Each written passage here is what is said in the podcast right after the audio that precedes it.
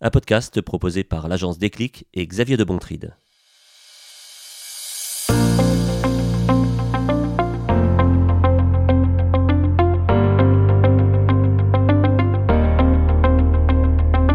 BAM Bonjour et bienvenue dans ce nouvel épisode de BAM où nous allons parler de la question RSE et c'est avec euh, toi Marine et toi Anne-Laure, toutes les deux expertes RSE de l'agence Déclic, RSE la responsabilité sociétale des entreprises. Alors aujourd'hui, on va s'intéresser à un sujet dont on entend beaucoup beaucoup parler sans toujours savoir exactement comment le définir, c'est la fameuse raison d'être, la raison d'être des entreprises. Alors je me tourne vers toi, Anne-Laure. Est-ce que tu peux nous, nous, aider à y voir plus clair? Ça vient d'où cette, cette expression appliquée aux organisations, aux entreprises? C'est vrai qu'on a envie de dire euh, bah, la raison d'être d'une entreprise, c'est euh, de, durer dans le temps, euh, de faire du profit pour pouvoir être là dans 5 ou 10 ans. Sauf qu'on voit qu'il y a pas mal de choses qui évoluent. et la question du sens et du pourquoi de l'entreprise, donc de sa raison d'être, émerge de plus en plus. Alors, euh, j'ai envie de partager avec vous, moi, les, constats euh, que je fais, de par les, différentes entreprises qu'on accompagne et puis euh, différents collaborateurs et qu'on suit et qu'on connaît. En fait, avant, à titre individuel, euh, chaque citoyen avait, pouvait avoir une forme d'engagement euh, un peu perso qui passait par un engagement euh, associatif, par un engagement dans sa commune ou, sur son territoire. Et c'était sa manière d'exprimer un engagement sociétal, une forme de contribution au développement de son territoire ou, ou de sa communauté diverses et variées. Et puis, euh, ben, on s'aperçoit qu'on passe quand même 8 euh, à 10 heures par jour euh, au travail et que le travail, c'est là où on met le plus d'énergie et que finalement, est-ce que c'est pas ça notre premier engagement, c'est-à-dire l'employeur pour lequel on travaille et vis-à-vis de qui on met à disposition notre force de travail. Et c'est là qu'a commencé à émerger la question, mais finalement, je fais des choses dans ma vie perso où j'ai un certain nombre d'engagements, mais qui commencent à être plus ou moins cohérents avec le travail que je fais euh, au quotidien. C'est une volonté en quelque sorte de rééquilibrer les deux polarités, euh, perso et pro, et d'être un peu aligné sur des valeurs partagées? Oui, ça, peut venir, euh, de, là complètement, et c'est surtout euh, se dire, euh, ben en fait, le temps qu'on passe au travail, il est quand même extrêmement important, et c'est notre premier engagement. Donc déjà, choisissons un travail qui est lui-même porteur de sens, et, et c'est de là dont vient le questionnement autour de la raison d'être et du pourquoi, pourquoi je fais ça, quel sens ça a, est-ce que je contribue bien à voir l'émergence du monde de demain que j'ai envie de voir euh, émerger ou est-ce que euh, mon activité professionnelle est en totale contradiction? Il y a une phrase de Cyril Dion, euh, peut-être il a reprise à quelqu'un, je sais pas, mais que j'aime bien, qui est à quoi ça sert de venir au boulot à vélo si on bosse chez Monsanto? Bon, c'est caricatural, c'est drôle, et, etc. Mais c'est ça cette question un peu derrière, quoi. C'est finalement au service de, de, qui je mets ma force de, travail?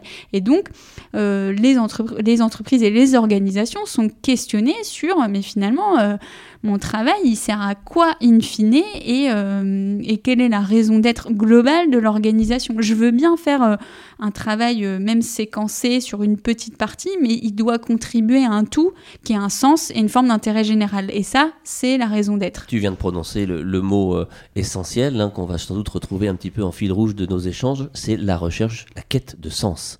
Alors Marine, on vient d'entendre à l'instant euh, euh, Anne-Laure nous, expliquer comment cette euh, raison d'être avait finalement un petit peu émergé hein, dans les préoccupations des, entreprises.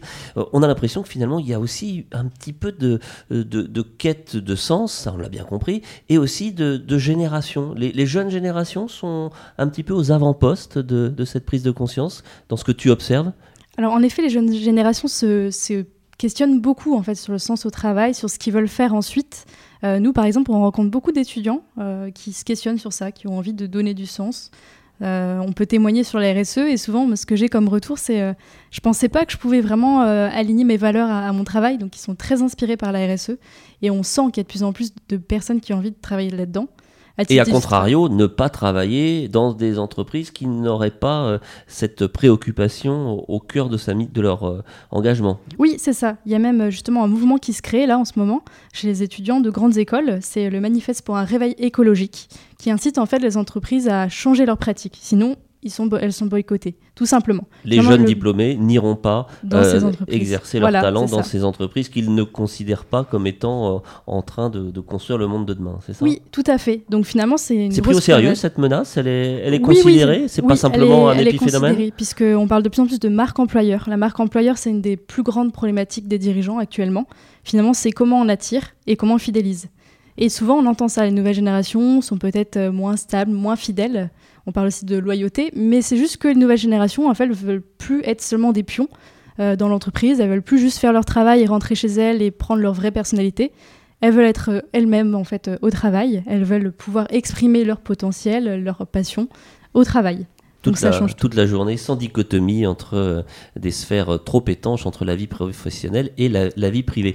Alors, tu voulais rajouter quelque bah chose hein? C'est-à-dire que c'est peut paraître très fort chez les jeunes générations, mais, on est, mais c'est valable pour euh, aussi euh, tout le monde dans l'entreprise. C'est-à-dire quand on peut euh, être soi-même et qu'on est aligné et que notre travail a du sens, je pense que qu'on est, qu'on soit pas très loin de la retraite ou début ou jeune dans le monde économique, enfin ou dans le monde professionnel, c'est c'est positif pour tout le monde en fait. De... C'est pas une question d'âge. Alors je reviens quand même à cette définition de, de la raison d'être. Tu nous en expliquais les, fondamentaux, mais une fois que l'on prend conscience de la nécessité de, d'en définir une ou d'en, identifier une, on fait comment?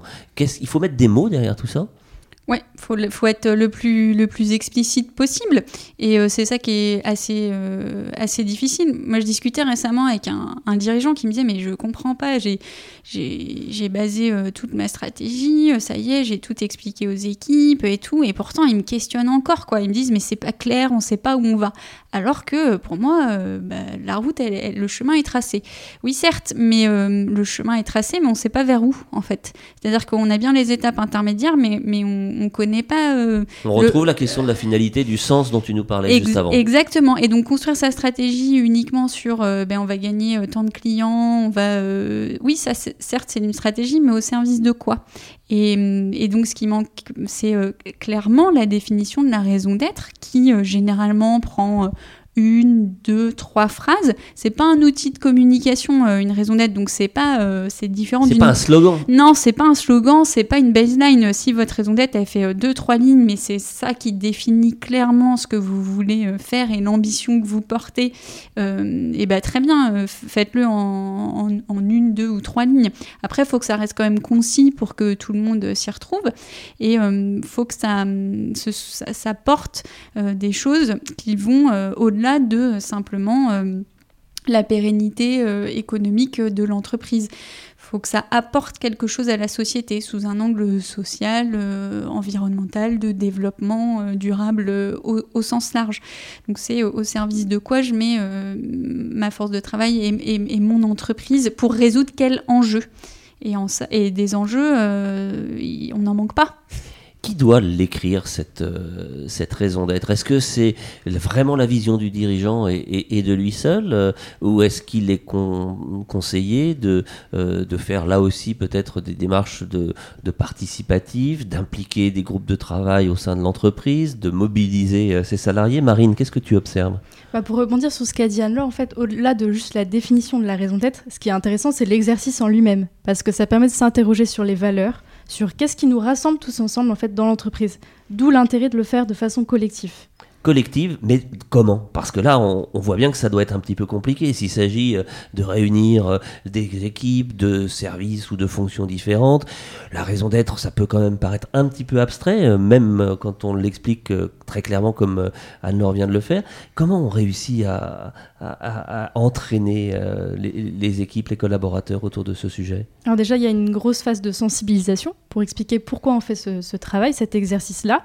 Et ensuite, en effet, on peut faire des ateliers sur ça on a des outils en fait qui permettent de structurer cette euh, réflexion collective. Donc, euh, on le disait tout à l'heure sur les valeurs, sur les fondamentaux, sur les inspirations aussi, les atouts, aussi les faiblesses. En tout cas, de vraiment faire un travail approfondie sur, sur ça, en fait, sur l'identité de l'entreprise une fois que ce travail sur l'identité est réalisé, j'allais dire le, plus dur commence parce que à la fin des fins, il va falloir aboutir à cette expression très épurée et, et, très signifiante de la raison d'être, pas donnée à tout le monde. Alors, il y a des trucs et astuces pour y parvenir? Bah, quand on a fait ce que Marine a décrit, c'est-à-dire qu'on a regardé euh, tous ces aspects-là de l'entreprise, ses fondamentaux, euh, ses, valeurs, euh, à quoi elle veut, contribuer, et quelles sont ses sources d'inspiration aussi. Moi, j'aime bien regarder ça, les sources d'inspiration des entreprises. Qu'est-ce que tu entends par ce source d'inspiration? Eh ben, C'est les autres entreprises, par exemple, qu'elle regarde, ou les autres organisations, ou les personnalités. Par exemple, on a des entreprises qui sont hyper tournées comme source d'inspiration sur des sportifs ou des, ou des entraîneurs sportifs. Donc on sent que la dimension équipe, management est très forte. D'autres, ça va être des sources d'inspiration plutôt liées à l'exploration, à l'innovation, donc avec euh, la, prise de risque. Donc là, ils vont citer euh, Allez, Elon Musk au hasard. Allez, Elon Musk, Steve Jobs ou Christophe Colomb ou peu, peu C'est un peu plus ancien, mais ça marche quand même. c'est ça. Et, là, on sent qu'il y a une dimension euh, dans les sources d'inspiration euh, qui, qui, va plutôt dans, dans ce sens-là d'innovation. Parfois, c'est aussi des sources d'inspiration très en lien avec le développement durable. On va retrouver Pierre Rabhi, euh, par exemple. Euh, La frugalité heureuse. par exemple. Euh, et, donc ça, ça donne beaucoup d'indications aussi sur le chemin. Et c'est plus facile parfois de parler de ces inspirations que d'être capable de définir comme ça, ex nihilo, ce qu'on a envie de faire. Et nous, c'est aussi le rôle de, bah, de, du regard extérieur, d'aider à faire émerger ça, et ensuite de le compiler, et soit de le, le coécrire, soit, soit de, de faire différentes propositions de raison d'être, de la moins engageante à la plus engageante. Moi, j'ai coutume de dire que, en fait, une bonne raison d'être, c'est une raison d'être qui est quand même assez engageante et qui se dit, qui, qui permet à l'entreprise de dire, ah ouais, donc ça demain, je le fais plus. Par contre, euh, ça, euh, eh ben on y va, on le développe. Ça permet de faire émerger des priorités bah, des priorités, voire carrément euh, des nouvelles branches d'activité. Hein. Euh, et mm, j'ai envie de dire qu'on sait qu'on a atteint une bonne raison d'être quand, on sait que bah, euh, tel projet, on le fera différemment la prochaine fois, ou tel, tel client, bah, peut-être que ce sera plus un client demain. Faut, faut que derrière il y ait des actions. réelles qui, qui, sont modifiées une fois que la raison d'être est posée potentiellement ou, en tout cas, euh, ça permet de, vraiment aller faire les questions de fond, traiter les questions de fond, et, euh, ça, agit comme une boussole pour euh, l'entreprise de demain et ça lui permet de se dire non bah ça on peut prendre la décision assez rapidement on n'y va pas parce que on serait pas aligné quand hier, eh ben, peut-être qu'on se serait euh, sacrément questionné, oui, mais ça a quand même un intérêt, peut-être que ceci, cela. Et quand une raison d'être est bien posée, euh, les, les, voies d'innovation elles sont du coup ouvertes et donc le champ des possibles d'innovation est beaucoup plus clair. Et à l'inverse, euh, les, les, sujets sur lesquels on n'était pas très à l'aise dans l'entreprise, on savait bien qu'on était un peu ouais, un peu hum, avec un petit caillou dans la chaussure, généralement ça permet aussi de, l'évacuer assez vite. La raison d'être, elle permet de, fixer un cap et de mieux s'y tenir en quelque sorte? Oui, et puis elle, permet aussi de le partager collectivement, parce que parfois, tu parlais des dirigeants, mais parfois pour les dirigeants, c'est hyper clair hein, la raison d'être, mais elle est elle peut partager dans l'entreprise. Et, euh, et, donc, donc il y a une dimension managériale aussi forte forcément dans sa, bah, dans sa conception. Est-ce qu'il y a des outils Est-ce qu'aujourd'hui, vous savez euh, mobiliser des, des, techniques pour faciliter la, euh, la compréhension déjà de cette, de cette démarche et peut-être aussi la définition euh, pour aboutir à, à l'écriture de cette fameuse raison d'être partagée? Comment ça marche? Oui. Alors comment ça marche? Bah déjà, moi j'aime bien euh, partager euh, plusieurs raisons d'être d'entreprise et montrer le panel, parce qu'il y, en a pas mal maintenant qui ont défini leur raison d'être. Tu en as quelques-unes en tête comme ça qui te viennent oui, spontanément Oui, bah, je pense à Tribala, euh, nourrir sainement de la terre à l'assiette, je pense à, Danone, apporter la santé par l'alimentation au plus grand nombre. Donc si on prend par exemple ces deux raisons d'être, je trouve qu'elles disent beaucoup de choses. donc déjà, elle lie alimentation et santé. Donc on voit que au-delà de l'activité, ces deux entreprises dans l'agroalimentaire. dans l'agroalimentaire, donc elles produisent de, de l'alimentation, de la nourriture, mais elles le relient à un enjeu qui va au-delà, qui est bah, la santé, c'est-à-dire on mange, mais on mange pour se nourrir, mais, mais quoi Mais voilà, mais quoi Donc et comment produit? Exactement. Donc on lie la question de la, santé à l'alimentation, donc ça dit déjà quelque chose. On, on voit bien qu'on n'est pas dans la simple description de ces activités. Et puis dans le cas de Danone, c'est au plus grand nombre. Donc euh, au plus grand nombre, ça veut dire euh, une, dimension euh, d'accessibilité. Exactement. Donc ça veut dire potentiellement, bah, c'est une multinationale, donc c'est dans tous les pays. Au plus grand nombre, en tout cas, on a cette volonté potentiellement d'expansion et puis de prix accessibles. Donc on va être sur une approche après client avec des prix potentiellement un peu bas et on va aussi, c'est par hasard, Danone développe des des programmes euh, avec le think tank euh, Entreprise et Pauvreté pour rendre accessible, il y a des coupons alimentaires par exemple, euh, leurs produits. Donc c'est aligné sur leur raison d'être. Tribala, sur nourrir sainement de la terre à l'assiette, il y a la notion de terre, donc on comprend qu'ils euh, vont travailler peut-être en amont de la filière avec, les, avec les producteurs, avec les agriculteurs, avec peut-être un ancrage territorial euh, fort et un développement euh, de filière complète et un lien avec l'agriculture beaucoup plus beaucoup plus fort et c'est d'ailleurs ce qu'ils font au quotidien. Donc on voit que la raison d'être c'est ça va c'est pas du tout marketing et quand c'est chaque mot compte. Hein. On chaque voit bien mot dans compte, ces deux exemples que tu nous donnes là, euh, il faut vraiment analyser la raison d'être à, l'aune de chacun des, termes qui ont été euh, judicieusement euh, et sans doute soigneusement sélectionnés hein, pour mm. exprimer toute cette, cette complexité aussi dans la démarche. Marine, je me retourne vers toi pour savoir justement, on, parlait d'outils tout à l'heure, est-ce que il y a des, des, manières de faire? Alors regardez ce que font les autres, ça c'est vrai que ça peut être une source d'inspiration, mais à, à la fin, il va falloir quand même que chaque euh, entité, chaque entreprise exprime sa propre raison d'être, la sienne, qui correspond vraiment à, son objectif, à son enjeu, à sa stratégie et à ses valeurs. Comment s'y prendre? Alors sur ça, c'est ce qu'on disait tout à l'heure avec les ateliers collectifs. C'est ça en fait l'utilité finalement, c'est de, se poser euh, les questions collectivement. Sur ça en fait, sur euh, ce qu'on disait, les inspirations, les valeurs, tout ça en fait on le synthétise nous. Comme ça, ça fait de la matière pour ensuite créer la raison d'être. Et ensuite, une fois qu'on a cette raison d'être, elle doit être traduite finalement, c'est le fil rouge pour des engagements qu'on met ensuite, pour qu'ensuite ça soit vécu au quotidien. Quand on fait cette proposition-là à des, à des salariés, à des collaborateurs qui n'ont pas forcément eu euh, dans, leur passé professionnel euh, l'habitude de, de, raisonner de cette manière-là, ça, ça, se passe comment? Il y a une forme de, surprise au départ ou euh, un syndrome de l'imposteur, je vais pas être capable, c'est pas mon rayon, c'est pas ma compétence, ou, ou les gens se prennent au jeu? Les gens se prennent assez facilement au jeu parce qu'on a des méthodes spécifiques pour mettre tout le monde à l'aise, euh, pour sensibiliser et que les personnes puissent s'approprier ces, actions. Et ce qu'on se rend compte, c'est que c'est très valorisant pour un collaborateur de pouvoir s'impliquer dans ces projets-là. Finalement, on a tous envie de, de pouvoir contribuer positivement au projet interne de l'entreprise. Et cet exercice-là, c'est un premier pas dans ça, en fait, dans un management plus participatif. Tu viens de prononcer le terme. Est-ce que finalement, la raison d'être, ça serait pas non plus dans sa définition, dans sa construction même, un formidable outil de management, d'implication des équipes, de, partage d'une culture d'entreprise euh, la plus large possible? Alors ben, c'est même, euh, même indispensable, je pense, en fait. Hein. c'est la, pierre angulaire, c'est-à-dire euh, construire euh, sans ça, c'est un, peu, un peu compliqué.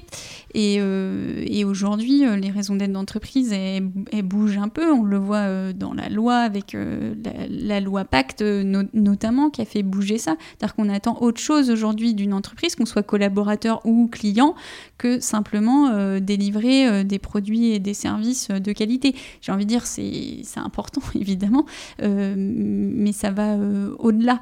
Et donc, euh, quand on ne sait pas ce au-delà de ce qu'il représente, ben, c'est compliqué de construire quoi que ce soit d'autre derrière, que ce soit une démarche managériale euh, cohérente et, et, comment dire et, entraînante pour, pour tout le monde, un horizon commun. Sans horizon commun, c'est compliqué en fait de mener, de mener une équipe. Et à l'inverse, c'est difficile de, de, faire comprendre aux clients la spécificité de ce qu'on fait et en quoi notre produit ou notre service il est il est unique dans la manière de faire. Donc c'est utile en interne, évidemment, tu parles du, management, mais c'est aussi utile, euh, utile en externe.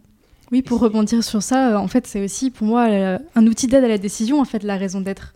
Pour notamment les collaborateurs, s'ils savent pas prendre une décision, avec la raison d'être, ils ont déjà un repère, comme on disait tout à l'heure. Ça peut les aider en fait dans leur réflexion et du coup, ça peut les aider à être plus autonomes. Et pour les, les consommateurs, c'est pareil. S'ils ont une raison d'être, ça sera plus facile de choisir cette entreprise qui a l'air plus responsable puisqu'elle a une raison d'être sincère. Et c'est pas, à vous entendre l'une et l'autre, une question de taille d'entreprise. Euh, on peut se doté d'une raison d'être dès, dès, que l'entreprise est constituée. Euh, c'est pas réservé aux multinationales dont nous parlions tout à l'heure, aux très grandes entreprises. Ah bah non, pas du tout, pas du tout, pas du tout. C'est euh, en gros euh, au service de quoi je mets mon savoir-faire, mais qu'on soit un, un, artisan, un commerçant, une TPE, voilà, c'est bien sûr, c'est absolument pas une, une, question, une question de taille d'entreprise ou une question de taille d'organisation. Dans les entreprises que vous, que vous accompagnez euh, autour de, ces questions, est-ce que vous avez constaté un avant et un après entre celles qui ont adopté une raison d'être Est-ce qu'elles ont véritablement euh, modifié leur euh, manière de, travailler, de, collaborer, de, produire, de distribuer par rapport à l'époque antérieure? Oui, c'est ce que je te disais tout à l'heure. Euh, ce qui est intéressant suite à la raison d'être, et on sait qu'on a atteint une, raison d'être euh, vraiment solide quand on est capable de se dire bah tiens tel projet euh, on va l'arrêter ou tel autre on va le développer. Il était, c'était une idée comme ça, il était un peu dans les tuyaux, mais on savait pas trop. Mais là en fait on s'aperçoit qu'il est parfaitement aligné sur notre raison d'être. Donc en fait il n'y a plus de questions, on y va quoi. C'est un accélérateur de prise de décision en quelque sorte. Et d'innovation. Et d'innovation. C'est un accélérateur d'innovation, clairement. Euh, on est, quand on est aligné sur sa raison d'être, on se dit, bah, ok, on, y va, on, défriche le terrain et ça vaut le coup euh, d'aller chercher dans cette voie-là qui est euh, la voie tracée par, par la raison d'être. Donc oui, oui, il y a un j'ai envie de dire, il y a un avant et un, et un après. S'il n'y a pas euh, d'avant et après, soit c'est que l'entreprise était déjà très mûre et c'est juste été une forme, formalisation de quelque chose qui était euh, vraiment déjà euh, très vécu dans l'entreprise. Soit c'est de la com. Soit c'est de la com. Uniquement. Mm. Dernière question peut-être avant de, de, se séparer autour de cette question RSE consacrée à, à, la raison d'être. Est-ce que, on parlait tout à l'heure de, comparaison et, de, et d'observation de, euh, des, raisons d'être qui peuvent exister dans un champ concurrentiel, est-ce qu'il y a des spécificités nationales? Est-ce que vous avez observé euh, une manière euh, française de, de, la, de, concevoir cette question, de répondre à cette question de la raison d'être, une manière plus anglo-saxonne? Est-ce qu'il y a ces, ces caractéristiques, j'allais dire, culturelles dans la manière de, faire? Marine ou Anne-Laure moi, je, ouais, moi je l'ai pas comparé, je l'ai pas vu forcément. Enfin, je saurais pas te répondre spécifiquement euh, sur la question de la raison d'être. Par contre, plus globalement sur la question de la RSE, oui, il y a des approches différentes par, euh, par pays et par euh, culture de pays. J'étais récemment en, Italie et je faisais des visites d'entreprises et en fait elles, elles, ont extrêmement axé en fait leur la, valorisation de leur démarche RSE sur les actions plutôt de, mécénat euh, et de charité. Ce qui est euh, très intéressant. Mais euh, du coup, moi, je suis restée un peu sur ma faim parce que parce que ça me semblait pas forcément irriguer le cœur business, en tout cas des entreprises que j'ai vues. Et il y a d'autres pays où, euh, bah, notamment en France et notamment dans l'ouest de la France, où on est dans une, euh, intégration de la RSE beaucoup plus euh, cœur d'activité et beaucoup moins périphérique en fait. Et, ça, ça vient de la culture entrepreneuriale euh, de l'ouest de la France. Et, donc, c'est intéressant de regarder ces, différentes euh, approches. Aux États-Unis, ils sont dans une approche un peu plus euh, compliance et donc de vérification, de on est dans les clous ou on l'est pas. Ils sont peut-être un petit peu moins dans une démarche comme nous, on peut l'être, un peu peut-être presque parfois un peu philosophique du sens de nos activités. Donc, c'est intéressant de regarder ça, ces différences culturelles. Merci euh, pour, euh, pour cet éclairage international, Anne-Laure. Le mot de la fin avec toi, Marine, sur euh, la raison d'être, s'il fallait donner un conseil à ceux qui nous écoutent pour se mettre en mouvement et, commencer la première, la première marche de ce long escalier qui mène vers la raison d'être, quel serait-il ce conseil? Je pense que pour résumer tout ce qu'on s'est dit, en fait, c'est vraiment se poser le pourquoi. En fait, pourquoi on fait ça, pourquoi on se lève le matin. On l'a déjà dit tout à l'heure, mais la raison d'être, c'est aussi un outil de transformation individuelle en fait, de se poser ces questions de quelles sont mes valeurs, pourquoi j'ai envie d'agir au quotidien et avec euh, quelle personne je veux le faire. Et euh, avoir une raison d'être dans une entreprise, c'est très engageant, c'est très enthousiasmant. On peut le témoigner, euh, nous, à l'agence Déclic, en fait, où on, se rejoint tous sur cette raison d'être. Et forcément, ça donne beaucoup plus envie de travailler pour ça. C'est quoi votre raison d'être à l'agence Déclic, d'ailleurs Tiens? Ah, c'est contribuer à rendre nos territoires plus performants et durables. Et quand on dit performant, on dit utile pour les usagers, les clients et efficient. Et euh, par durable, on entend qui articule les enjeux sociaux, économiques et environnementaux. Donc c'est une raison d'être qui est super large. On l'a voulu comme ça, super large, parce qu'aujourd'hui on fait du conseil et de la formation, parce que c'est ce qui nous paraît être les outils les plus appropriés euh, pour atteindre notre raison d'être et donc contribuer à l'émergence de ces territoires plus performants et durables. Mais peut-être que demain, pour répondre à notre raison d'être, eh ben, on développera euh, d'autres activités euh, qui euh, seront toujours alignées sur la raison d'être. Donc ça nous ouvre des champs d'innovation très larges. Qui sait, peut-être que demain on fera un média et bam. Merci à toutes les deux d'avoir éclairé cette raison d'être. On aura compris qu'elle fait à la fois grandir les organisations qui la mettent en œuvre, mais aussi ceux qui s'engagent dans cette voie.